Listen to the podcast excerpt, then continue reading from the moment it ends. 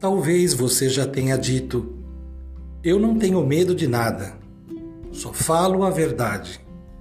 Nada me magoa, só faço o bem. Eu sou perfeito, todos me conhecem. Muitos vão nos julgar pelas nossas palavras, poucos vão nos conhecer pelas nossas atitudes. A nossa vida requer mudanças para que alcancemos chegar aos objetivos e às metas. Respeitemos nossa capacidade de enxergar a vida com novos horizontes. A vida não é exata. Respeitemos nosso tempo, limites e sentimentos. Respeitemos nossa trajetória, alegrias e dores.